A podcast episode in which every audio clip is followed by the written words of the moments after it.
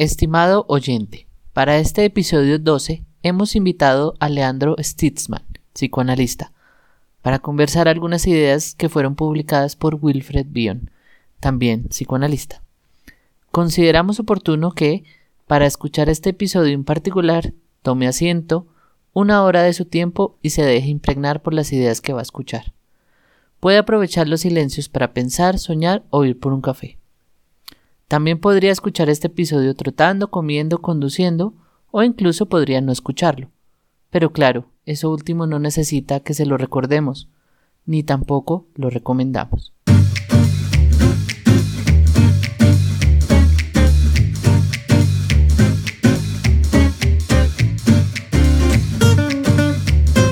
Psicoanálisis de Cobre, un podcast donde usamos las ideas psicoanalíticas para pensar la vida cotidiana y el mundo interno. Una de las preguntas que yo siempre he tenido es cómo llegué yo a conocer el psicoanálisis. Si yo hubiera mm. estudiado en, un, en otra universidad, que bien podría haberlo hecho, eh, de la que estudié, seguramente me hubiera quedado con la idea que tienen muchas personas sobre el psicoanálisis. Por ejemplo, esta mañana eh, miré en YouTube, puse psicoanálisis, a ver qué me aparecía. Y los primeros tres videos era como apuntes de psicología sobre yo, ello y super yo. Y los otros cinco era el psicoanálisis, el fraude de Freud, como un movimiento muy grande de, de, psicólogos y de personas en general que pues ven el psicoanálisis como un fraude.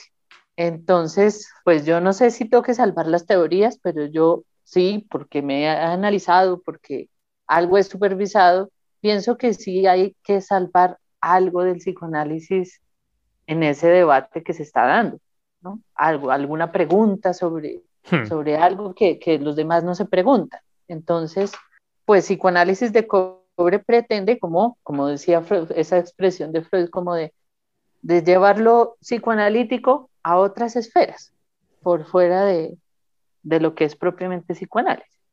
Nosotros en terapia llevamos algo psicoanalítico que no sé qué sea a la terapia. Ok. Entonces, em, bueno, pues primero quisiera preguntarte, pues no sé si esta, esta iniciativa, esta propuesta, ¿qué, qué nos podrías aconsejar? ¿Qué, ¿Qué crees que deberíamos decir o qué deberían decir los analistas en este panorama?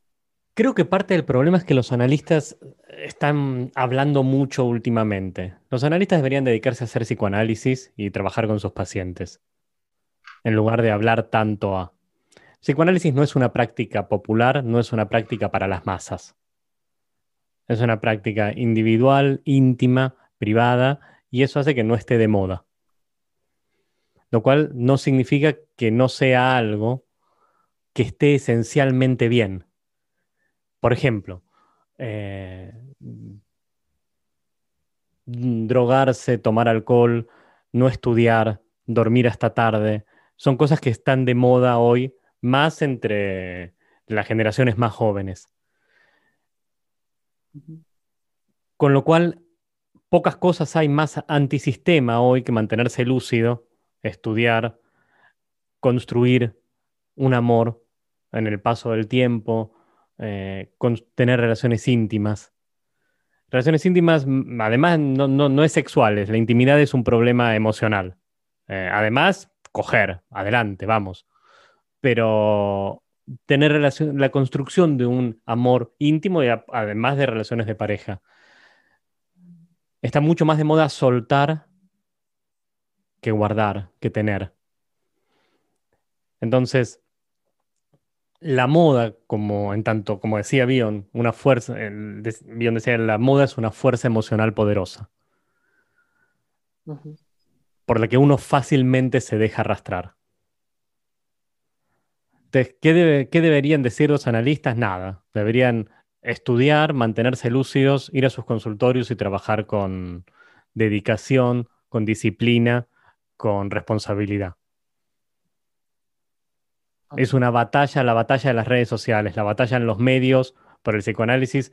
Es una batalla que para mí no tiene mayor importancia que lo efímero de una publicación o de algún tipo de retruécano. y en, el, en los contextos donde se llega incluso a prohibir, o sea, hay muchos lugares donde se está pensando que hay que acabar con las pseudociencias, que hay que acabar, que hay que prohibir y encarcelar a terapeutas de Reiki. No sé si en algún momento llegue, a pasar eso con los psicoanalistas, con el psicoanálisis. En principio no veo por qué habría que prohibirlo. Eh,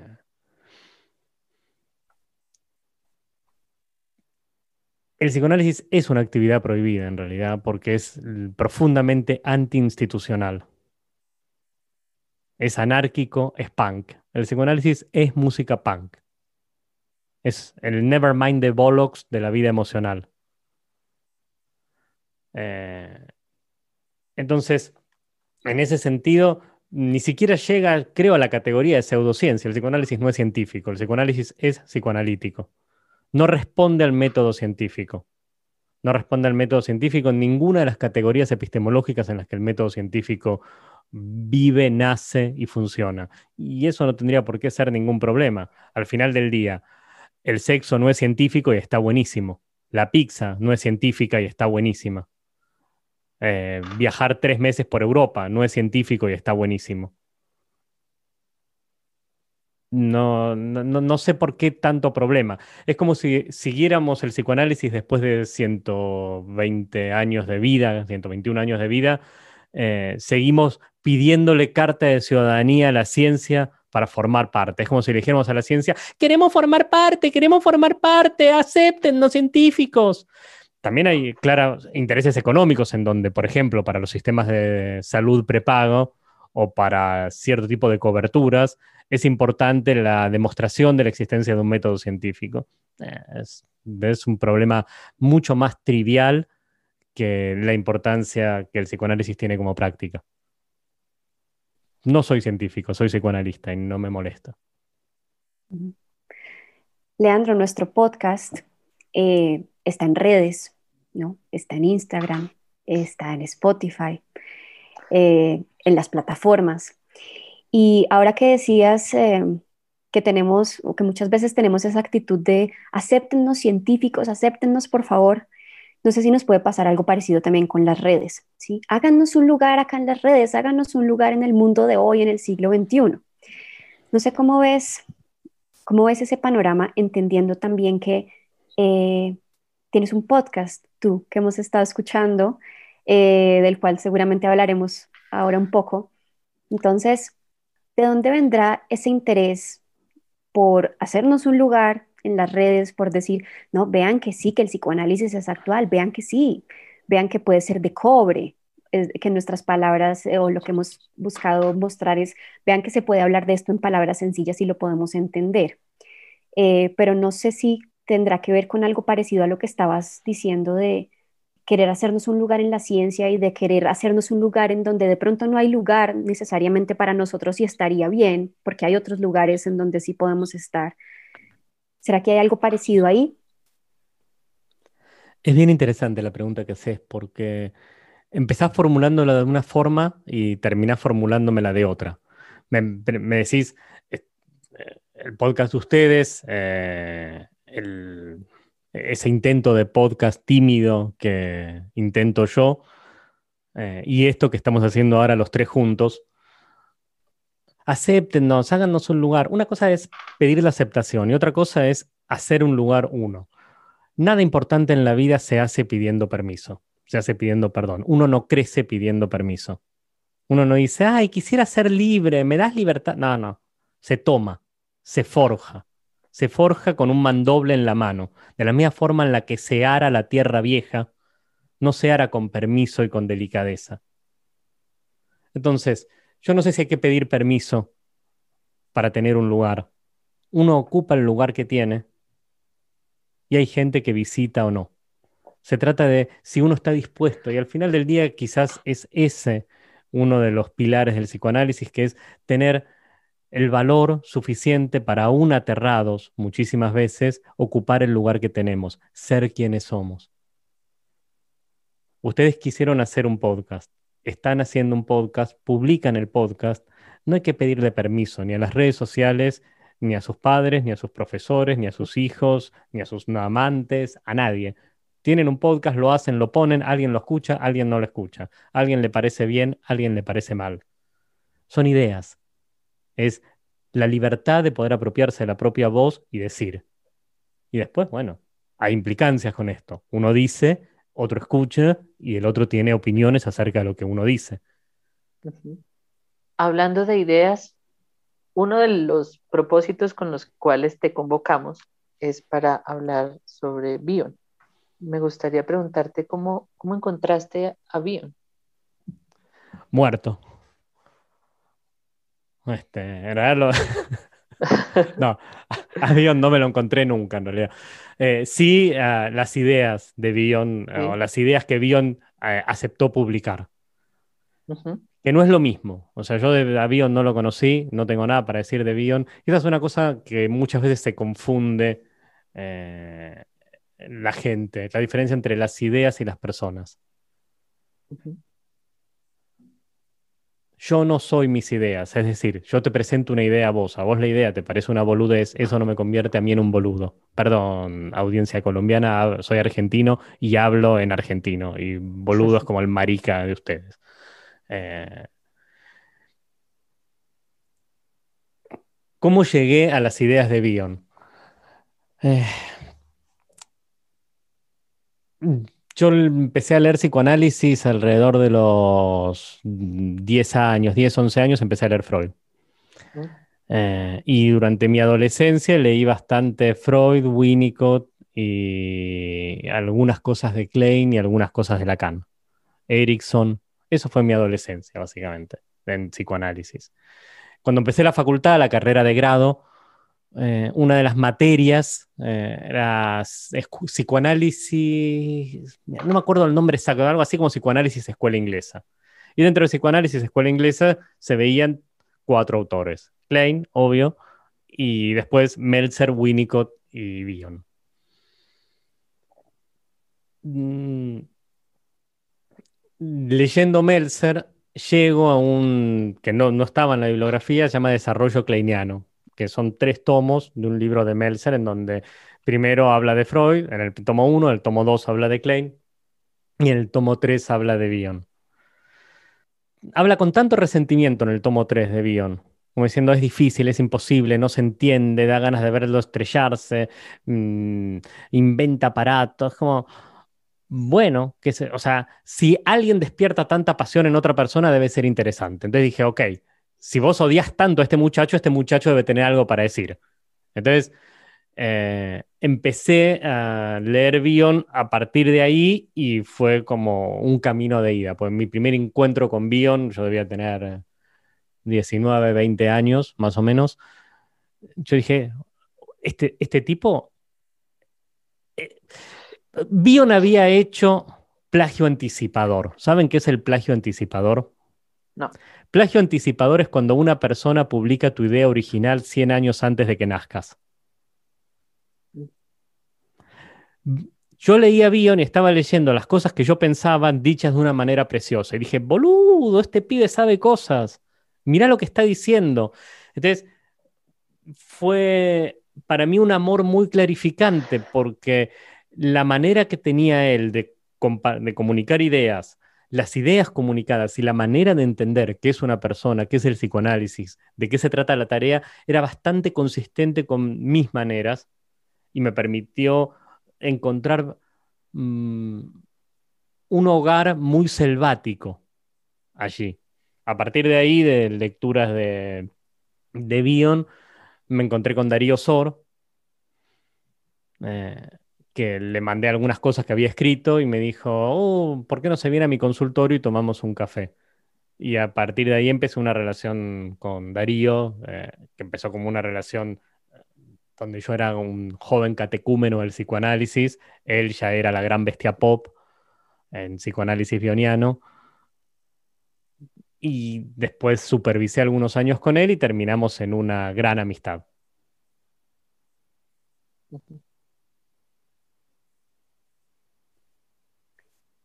es difícil entender las ideas de Bion.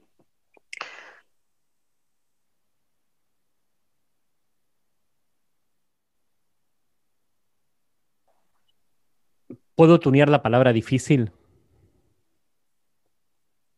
Ok. Estamos entrenados en muchas resistencias para el encuentro con las, cual, con las cosas sobre las cuales las ideas de Bion intentan llamar la atención. Entonces, no es que sea difícil entender las ideas de Bion, ni mucho menos.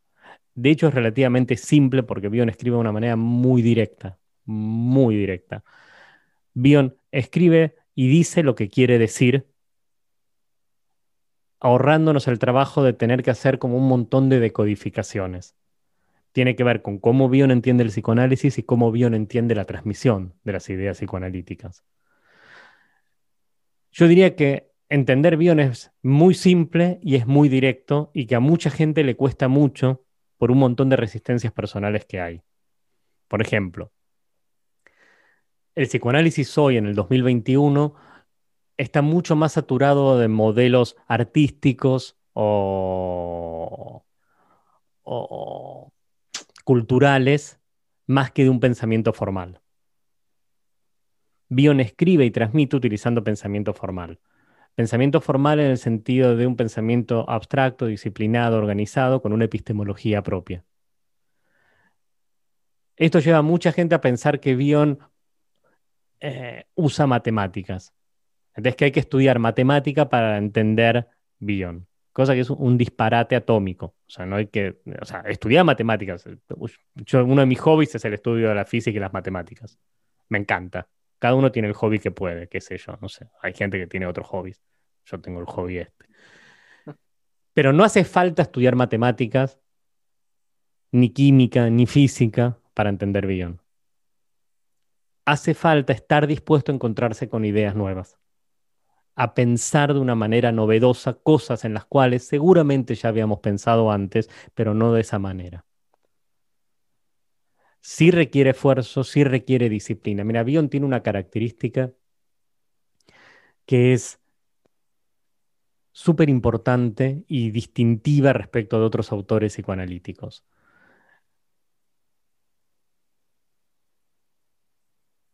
Bion requiere por parte del lector de una gran generosidad. Uno no puede leer pasivamente el texto. Requiere que uno piense, se entregue, juegue, baile. Bion no escribe libros, Bion presenta invitaciones al baile. Y uno puede ir a bailar o no con esas ideas. si uno está todo como duro y todo así rígido, es muy difícil acercarse a Bion, porque uno se tiene que dejar empapar y tenés que entregarte a la experiencia. Hay autores que son mucho más contemplativos, que escriben clases magistrales, que escriben para ser leídos, resumidos, tomados nota y después reproducidos. No es el caso de Bion. Entonces, tiene como algunas dificultades que son dificultades que tienen mucho más que ver con uno cuando se aproxima a la lectura que con Bion en sí mismo. Julio y yo hemos estado cuestionando mucho. Em, Bien por ustedes. en nuestro podcast em, y con los invitados que hemos tenido, como esa expresión de ser winnicottiano o bioniano o cualquier cosa, ¿no? Autoriano. Em, no sé si tú te consideres o no bioniano, ya nos podrás contar, pero la pregunta va hacia cómo trabaja y qué caracteriza a un analista que ha leído a Bion de esta manera, bailando, escuchando, cuestionándose, a uno que de pronto no, no le ha interesado tanto ese camino o le han interesado otros, ¿qué, los, que puede caracterizar a un analista, entre comillas, bioniano?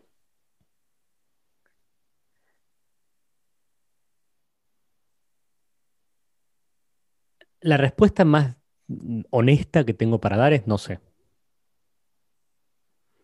Sin embargo, quizás tenga algo para decir acerca de esta pregunta.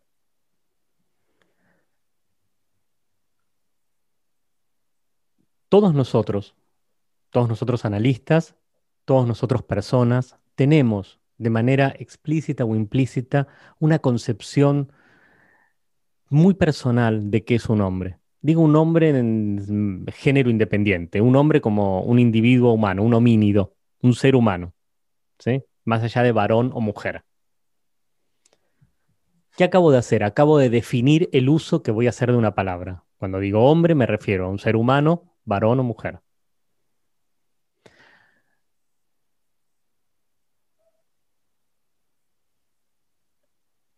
Cada uno de los analistas de los que estos que vos nombraste, que se supone que hacen o hicieron escuela, que tienen un llano particular,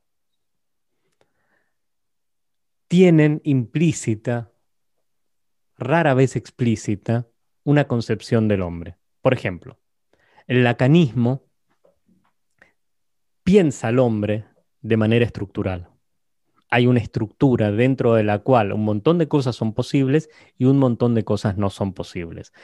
Como si pudiera ser subsumido este hombre dentro de el silogismo, dentro de la estructura todo, fuera de la estructura nada. es más, el decir del lacanismo eh, no le da la estructura, es una manera de, resumir esta idea, mm, esta manera de entender que es una persona. En lo personal, yo no me siento así, ni a mí ni a ninguna persona. No siento que las personas tengamos estructuras. El pensamiento estructuralista, que si bien me parece muy potente para el pensamiento antropológico, para el pensamiento histórico, no me parece que sea adecuado para pensar que es una persona que es un ser humano. ¿Quién es la mujer que amo?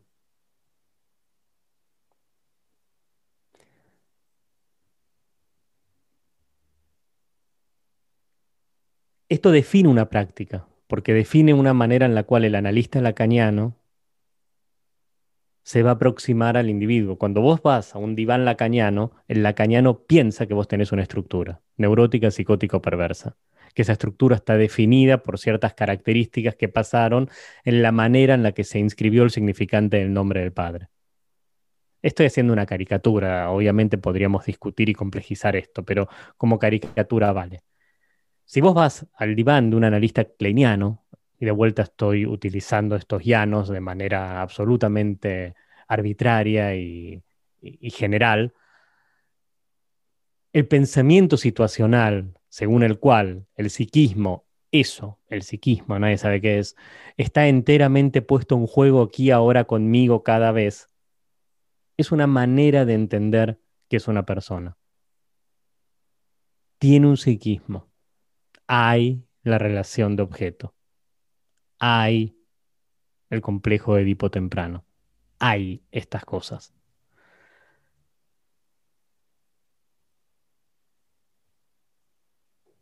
La epistemología bioniana, en este sentido, tiene una radicalidad respecto del psicoanálisis clásico, que es la desontologización del psicoanálisis.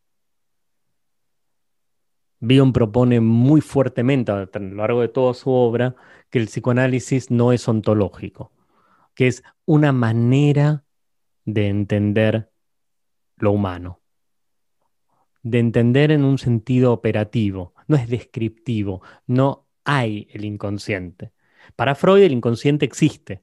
Existe, no tiene una localización anatómica, pero es algo que existe, está, a tal punto que hay que hacer consciente lo inconsciente. Vos levantás unas resistencias a través de la interpretación y lo inconsciente ve la luz del día. Se aparece ante nosotros hecho consciente. Para Bion, lo inconsciente es una categoría de análisis. Miren, Heisenberg dice, lo dice varias veces, pero lo dice en Ciencia y Filosofía también, que la física no nos dice absolutamente nada acerca de cómo el universo funciona, pero nos dice muchísimo acerca de cómo nosotros creemos que el universo funciona. Análogamente, el psicoanálisis no nos dice nada acerca de cómo funciona una, una mente, pero nos dice muchísimo acerca de lo que nosotros pensamos de cómo una mente funciona. ¿Ustedes oyeron hablar de la idea de pensamiento sin pensador de Bion? Sí. Bien. Mm, la lectura kleiniana de la idea de pensamiento sin pensador es que hay pensamientos dando vueltas, sin pensador. Hay una nube de pensamientos dando vueltas. Es más, Bion llega a decir en un modelo que el pensamiento se originó por un estallido en Alpha Centauri, con lo cual el pensamiento es extraterrestre.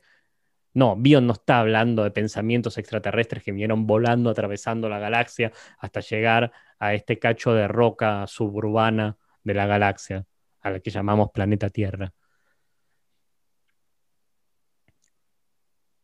Bion dice, y escuchen bien en Aprendiendo de la Experiencia, que es más útil pensar a los pensamientos lógica y epistemológicamente como anteriores al pensar. Entonces, ¿qué está diciendo? ¿Por qué existen pensamientos sin pensar, porque es más útil. ¿Más útil para qué? Para trabajar con pacientes. Este, este es un grado de libertad tan grande que es inconcebible para el analismo de anal, para el analismo del psicoanálisis clásico. Algo es así porque me es más útil para trabajar. Al final del día, es un conjunto de herramientas y técnicas el psicoanálisis. Es una epistemología instrumental al servicio de trabajar con pacientes. Lo demás es academia, es masturbación oniroide en cócteles, eh, son fiestas de guardar. Es cierto barniz intelectualoide, o como decían ustedes antes, de pseudociencia. El psicoanálisis, el único lugar en donde realmente se luce es en el consultorio cuando un paciente viene a exponer su vida. Nosotros trabajamos con la vida de la gente, con el dolor, de la gente, que no es para nada poco. Entonces, frente a tu pregunta de cómo, qué caracteriza la manera en la que un analista bioniano trabaja, yo te diría, un analista bioniano, no un kleiniano que aprendió a hablar bioniano, ¿sí?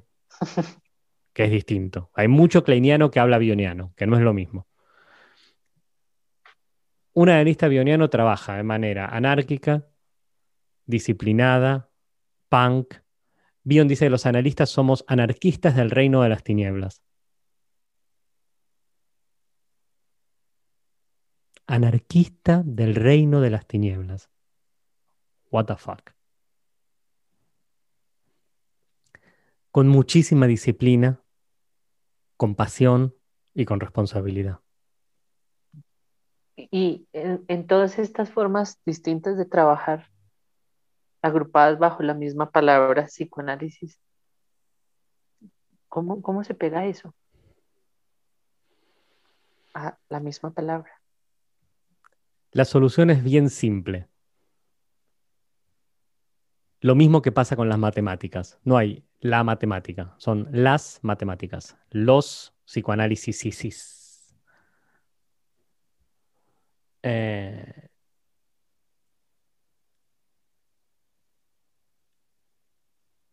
cada psicoanálisis tiene una epistemología distinta.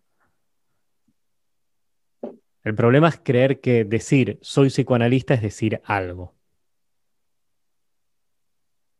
Mm, hay concepciones muy distintas acerca de qué es lo que tiene que hacer un psicoanalista, qué es el inconsciente, qué es una mente, qué es una personalidad, qué es la transferencia, la interpretación. Lo único en lo que los analistas estamos todos de acuerdo es que hay que cobrar caro. Parece ser como el único acuerdo generalizado. Todo lo demás eh, es eh, súper discutible. Ahora, paradójicamente sentimos muchísimo alivio cuando vamos a reuniones pseudocientíficas, eh, para no decir psicoanalíticas, digo, reuniones en las que vamos a discutir acerca del psicoanálisis, en lograr acuerdos y en no pelear. La controversia Mm, adquirió muy mala prensa en estos últimos años, no sé por qué. No se discute psicoanálisis, vamos a estar todos de acuerdo, como si fuera una especie de eh, aquelarre de omertá en el cual todos nos sentimos gratificados de pensar lo mismo acerca de algo. Por eso tenemos un montón de comodines a cualquier congreso que vos vayas y vos digas, bueno, es la identificación proyectiva, quedas bien, porque siempre es la identificación proyectiva, porque la identificación proyectiva es tantas cosas que termina por no ser nada.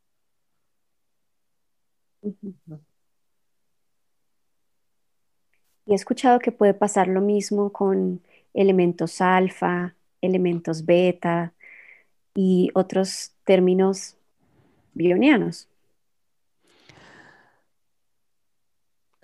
E, e, esto es un tema. Cuando uno lee Bion, la obra en toda su extensión, Bion que resulta muy claro que Bion usa elementos alfa y elementos beta, no como cosas. Es decir, mira, existe el modelo del reverí, ¿sí? ¿Lo escucharon hablar del reverí, de la función de reverí? Sí. Ok. Bion dice que... Dale, sí. Perdóname, te interrumpo, que creo que igual los oyentes de pronto no. Nosotros sí, pero de pronto los oyentes no. Excelente punto. Ya lo sé, estaba por ponerme a jugar con los oyentes para decir, era simplemente como una manera de involucrarlos a ustedes y a, su preciada audiencia. Eh, joven que usted está ahí escuchando, sepa que lo consideramos muy bien. Este, ahora le vamos a contar, por si usted no sabe, eh, qué es lo que se supone que Bion dice que es el reverí.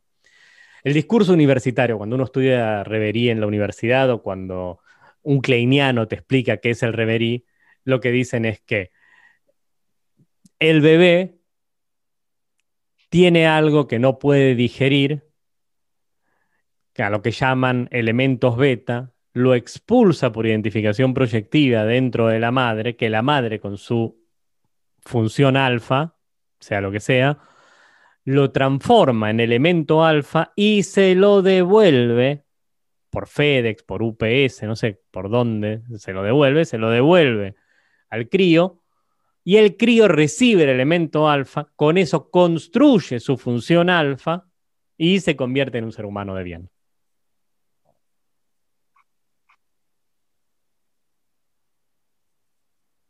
Ese es el cuentito. Pero es eso, es un cuentito.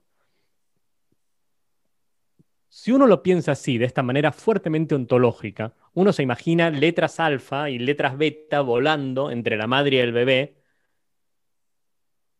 O sea que es como que estamos en la antigua Grecia o qué carajos. O sea, ¿de, qué estamos hablando? ¿Qué, es lo que está volando? ¿Qué es la función alfa? Función alfa es eso, de los X-Men o del Ku Klux Klan. O sea, ¿qué es la función alfa? O sea, nadie sabe qué es la función alfa. Este es el problema que tiene en una serie de artículos que están publicados en forma de nueve primeros capítulos de un libro que se llama Volviendo a Pensar, que Bion publica antes de ser Bion. Es como del Bion kleiniano. Que después, cuando los republica, los publican Volviendo a Pensar, reescritos con el capítulo 10, que es el comentario, en donde comenta cada uno de estos artículos hay una transformación de la idea de reverie en aprendiendo de la experiencia. ¿En dónde?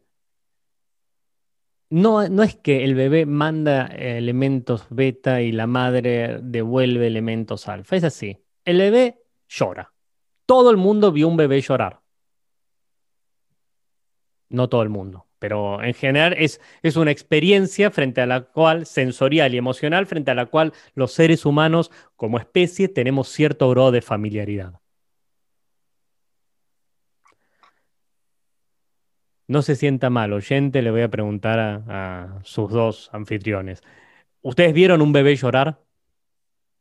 Sí. Sí. Sí, ok. Uno ve un bebé llorar y la verdad es que no tiene idea qué le pasa al bebé que llora y llora como si le estuvieran arrancando el alma. Eso que uno no sabe qué es, el bebé llorando con ese caos que es, se llama elemento beta. Eso es un elemento beta. Esa experiencia emocional que es como, ¿qué carajos? La madre, en el mejor de los casos, donde dice madre es la madre, el padre, tutor, tío, o sea, eh, toda la lista que quieran ahí, ¿sí? Agarra al bebé, upa, o lo pone con cierto grado de tranquilidad. Entonces el, bebé tiene una esta tranquilidad con la que la madre agarra al bebé se llama función alfa. Se llama función alfa, pues es la función alfa de la madre. No es porque eso es la función alfa. Se podría llamar X73U o arepa con queso. el nombre que quieran. Eh, lo mismo que elemento beta. Se podría llamar de cualquier manera. Se podría llamar Pedro Robusto. Zaratustra se podría llamar. O sea, da lo mismo el nombre. Bion intenta buscar el nombre más insaturado que haya.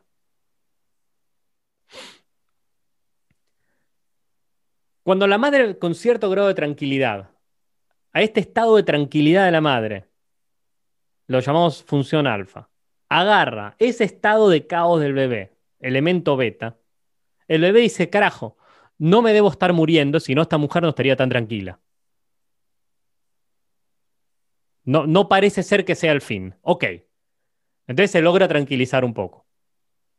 Esta tranquilización del bebé son los elementos alfa. Es decir, el reverí no es elementos beta volando, agárralos con tu función alfa, devuelve los elementos alfa. El reverí es la, la, posibilidad que tiene el bebé de aprender de la experiencia que no siempre que se muere, se muere. Por suerte, ninguno de nosotros tres nunca jamás estuvo borracho, o se emborrachó o tomó alcohol de más.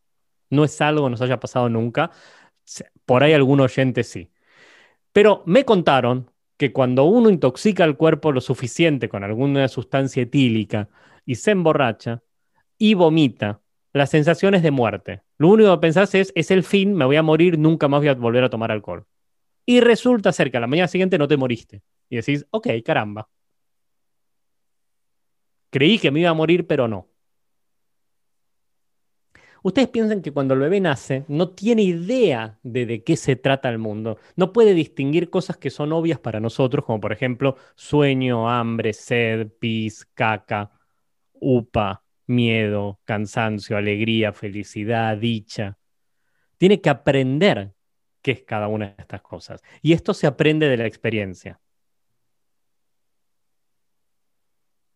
Se dan cuenta que es mucho menos mágico cuando dicen que Bion es difícil. No hay nada más fácil. El bebé llora, hay un bebé llorando, es un observable. No sé, nadie sabe qué carajo le pasa. Si la madre lo agarra con un poco de confianza, entendiendo que el pibe no se va a morir, el pibe tiene la posibilidad de aprender de la experiencia que no siempre que se muere, se muere. Y aprende que, ah, esto que siento es hambre, ah, esto que siento es alegría, ah, esto que siento es caca, ah, esto que siento es sueño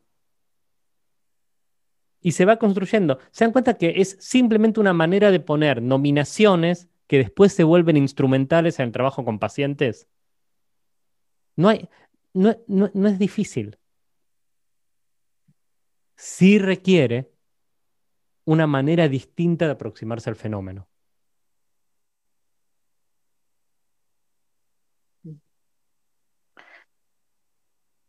¿Cuál dirías que es la puerta de entrada a la obra de Bion que genera menos frustración, pero que invita lo suficiente a la curiosidad y a la lectura?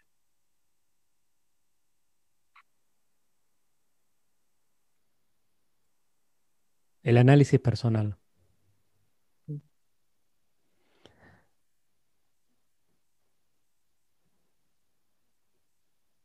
Yo creo que si uno tiene la suficiente capacidad de amor por una idea nueva, de curiosidad y de tolerancia a lo desconocido, da lo mismo por donde uno empiece. Si yo diría, empezá por el libro que tengas en tu casa.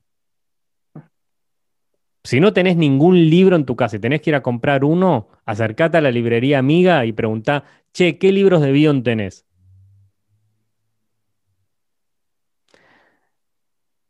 Siempre tenés el orden cronológico, que nunca falla. Por ejemplo, leer el tándem eh, aprendiendo, aprendiendo la experiencia, elementos de psicoanálisis, transformaciones y atención a interpretación en ese orden, te da la construcción como del hardcore epistemológico de la obra de Bion.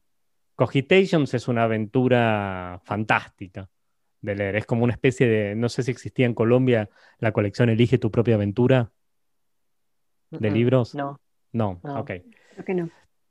Eh, es como una rayuela cósmica de ideas, cogitations. Mío llamaba cogitaciones o cogitations, del latín cogito, cogitare, pensar, a sus pensamientos escritos. Una vez que Bion muere, la viuda ordena todos los escritos que Bion fue llevando a través de las mudanzas que tenía en su escritorio y lo publica como cogitation. Entonces es como ver el backstage de las ideas de Bion. Son todas ideas germinales, poco desarrolladas, eh, muy íntimas de cómo él fue pensando. Es un buen lugar para empezar o tan malo como cualquier otra. Los seminarios, también, si querés, lo ves a Bion pensando de manera súper informal. Después está eh, el santo grial de los libros, de los tratados de técnica analítica, que es una memoria del futuro, A Memoir of the Future, que son tres tomos y medio, o tres tomos más uno, o cuatro tomos, que es un tratado de técnica psicoanalítico escrito psicoanalíticamente, donde presenta tres herramientas súper potentes, que son pensamiento sin pensador, acciones sin agente y relaciones sin objetos relacionados. El establishment dice que es un intento autobiográfico por elaborar el trauma de la guerra.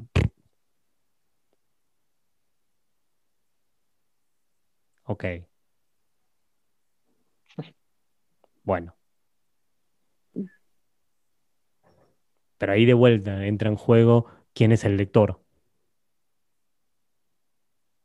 Cada uno lee el libro que puede.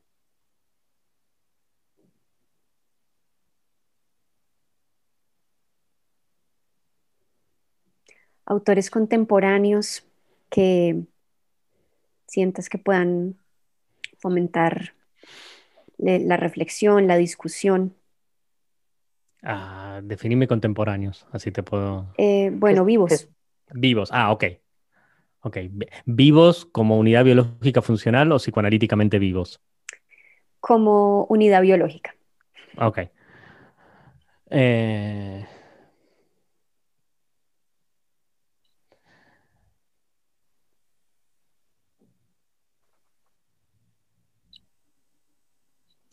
Es una pregunta difícil porque si tengo que responder, me parece que hay muy poca gente o nula personas que estén eh, creando y desarrollando psicoanálisis hacia el futuro. Puedes, hay buenas personas, hay buenos analistas, hay buenos pensadores, pero no hay en tanto yo conozca gente que esté realmente desarrollando el psicoanálisis hacia nuevos horizontes, que esté creando nuevas formas de pensar el psicoanálisis.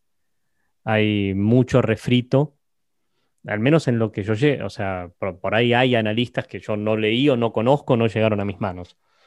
Lo cual no estoy hablando de que no haya gente seria trabajando, pensando, estudiando, publicando, pero mm, estamos en un momento de mucha anorexia creativa, en oposición a cierto esplendor de la década del 60 del siglo pasado.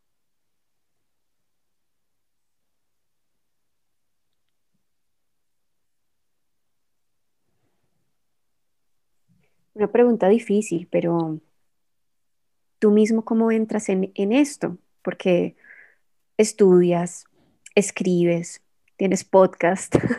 ¿Cómo entras tú dentro de, de esa anorexia? ¿Cómo te consideras ahí en ese mundo?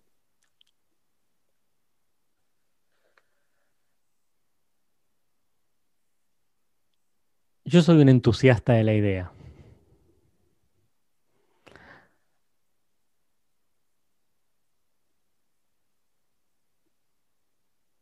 Desde muy chico siempre crecí en las márgenes. Y tengo un pensamiento marginal.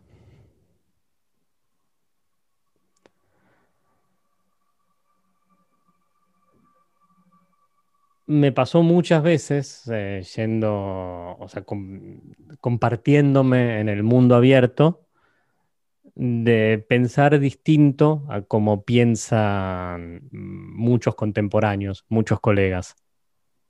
De tener ideas que no son ideas ultra populares. No sé si son buenas o malas ideas.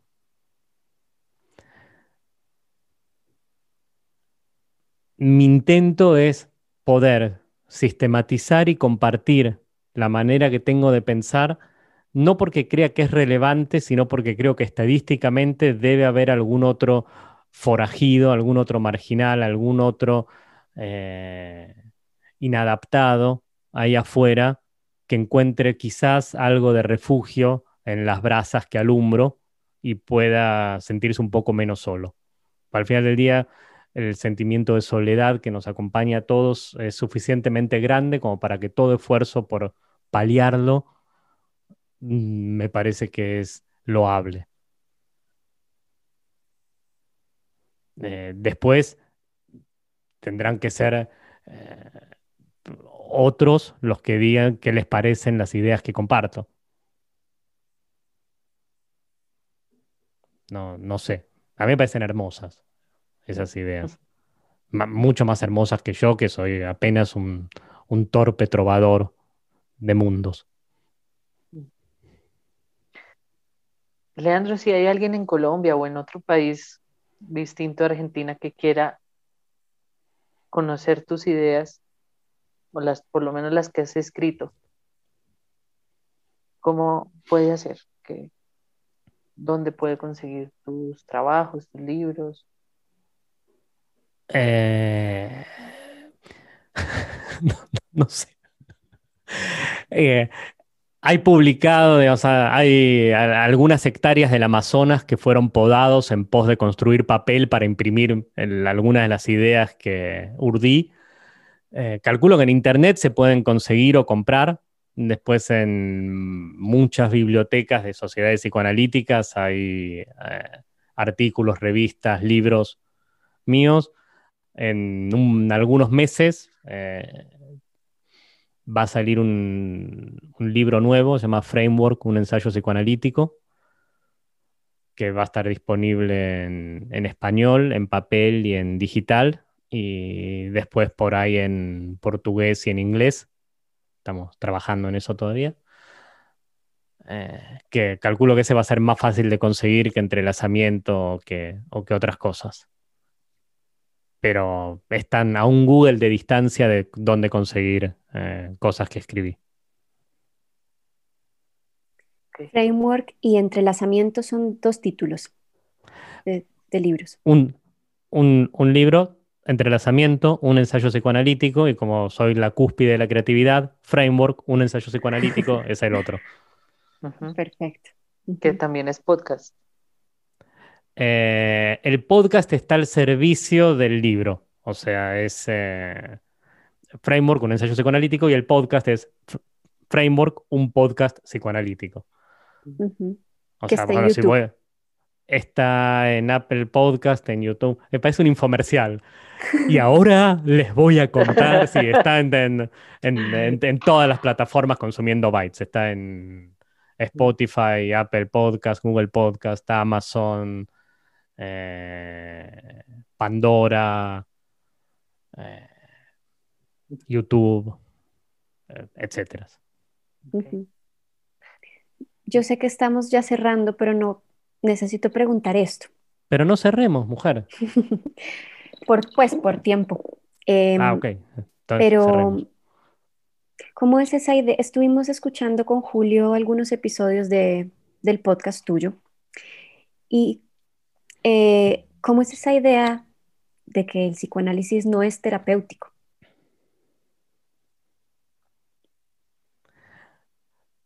Eh, ¿Cómo es esa idea? Eh, así, o sea, el psicoanálisis no es terapéutico. O sea, este, este, es tan literal como la reduccionismo que el enunciado propone es una de las diferencias fundamentales entre la psicoterapia y el psicoanálisis. la psicoterapia es terapéutica, psicoterapia.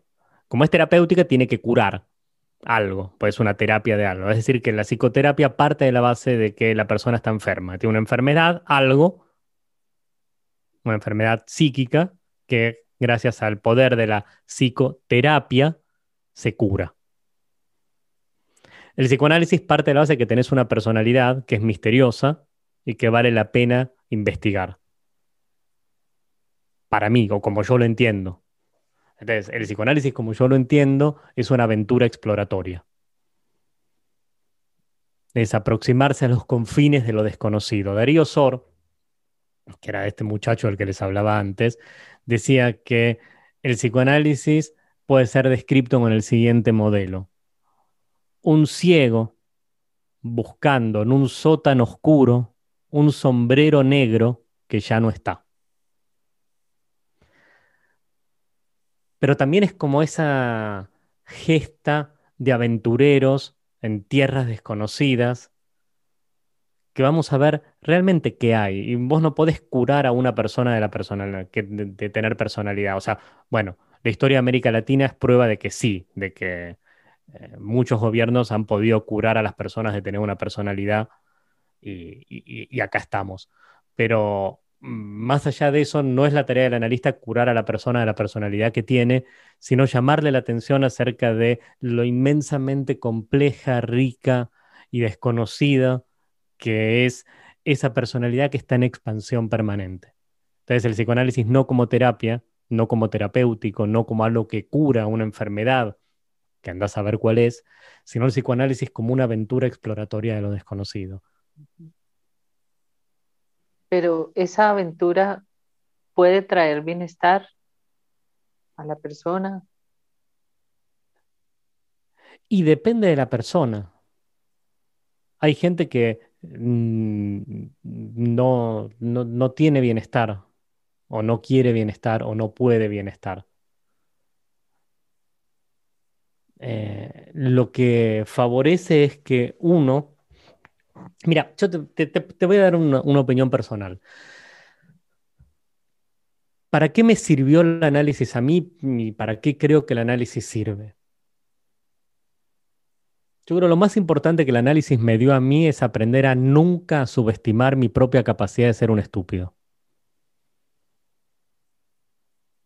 Sesión tras sesión me descubro diciendo, uh, ah, wow, mira, mira quién sos, mira lo que hay adentro tuyo. Esto hiciste. Una persona que no se analiza puede decir con absoluta libertad, a mí esto no me va a pasar.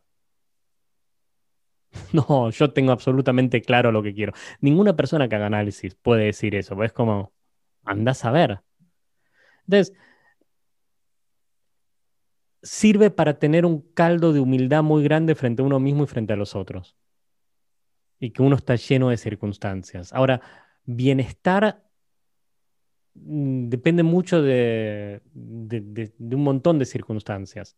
Ahora, el psicoanálisis sí favorece que asumas la responsabilidad por las elecciones que estás tomando, por la vida que estás llevando, entendiendo que somos irrenunciablemente libres. Existe una frase del saber popular que dice que lo último que se pierde es la esperanza. No sé, existe en Colombia también, sí, creo que sí cosa que es absolutamente estúpida. Basta recorrer un poquito la vida propia para ver la cantidad de veces que uno pierde la esperanza frente a tantas cosas. Basta ver la coyuntura política de Colombia para decir no sé cuánta esperanza hay. Eh, digo Colombia, no sé, no sé qué modo canchero, pues basta venir a Argentina un ratito para también, o sea, no, no, no sé bien de dónde. Pero lo último que uno pierde es la libertad. Lo que hace es la libertad es cara en su ejercicio. Estamos permanentemente eligiendo lo que hacemos. Lo que pasa es que muchas veces, como no queremos pagar el costo de las elecciones que hacemos, ponemos la elección en términos fácticos. Por ejemplo, si hoy alguien me dice a la hora a la que estamos teniendo esta conversación entre nosotros, me dice, ¿podés, eh, ¿querés ir a tomar algo? No, no puedo, tengo que grabar un podcast. Mentira. Lo que tendría que decir es, mira, en realidad no quiero, pues prefiero grabar el podcast a ir a tomar algo con vos. Yo estoy ejerciendo mi libertad, no es que no puedo, yo puedo. Yo puedo ir a tomar algo con él, que me invita. Lo que pasa es que, ¿qué hago? Prefiero honrar un compromiso previo y estar acá conversando con ustedes. Entonces, este sentimiento de libertad, muy hondo, puede traer un descenso en el malestar. Yo no sé si bienestar. Eso ya depende de cada persona. Hay gente que vive su vida de manera amarga. Y yo, ¿quién soy yo como analista para decirle a alguien que tiene que eh, estar bien, que tiene que sentirse feliz o contento? Yo tengo mis prejuicios acerca de esto. Ahora, si una persona viene y dice que quiere sentirse bien, que quiere tener bienestar, habría que investigar qué es sentirse bien, qué es bienestar, qué quiere, qué está haciendo, cómo lo hace, qué tipo de vida quiere llevar, etc. Pero eso ya es otra cosa. El psicoanálisis no da bienestar. Depende mucho de un montón de factores, de la persona, de las circunstancias, es complejo. Y esta es la gracia que tiene el psicoanálisis.